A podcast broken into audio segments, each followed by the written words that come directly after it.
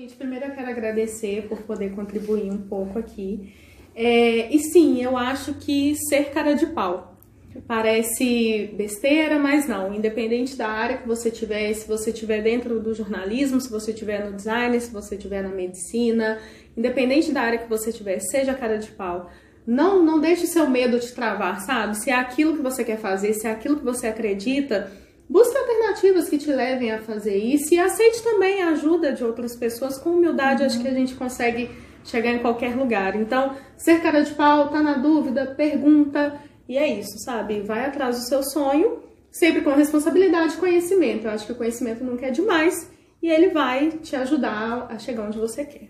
Foi ótimo. Obrigada pela entrevista. Obrigada, a gente gostou muito.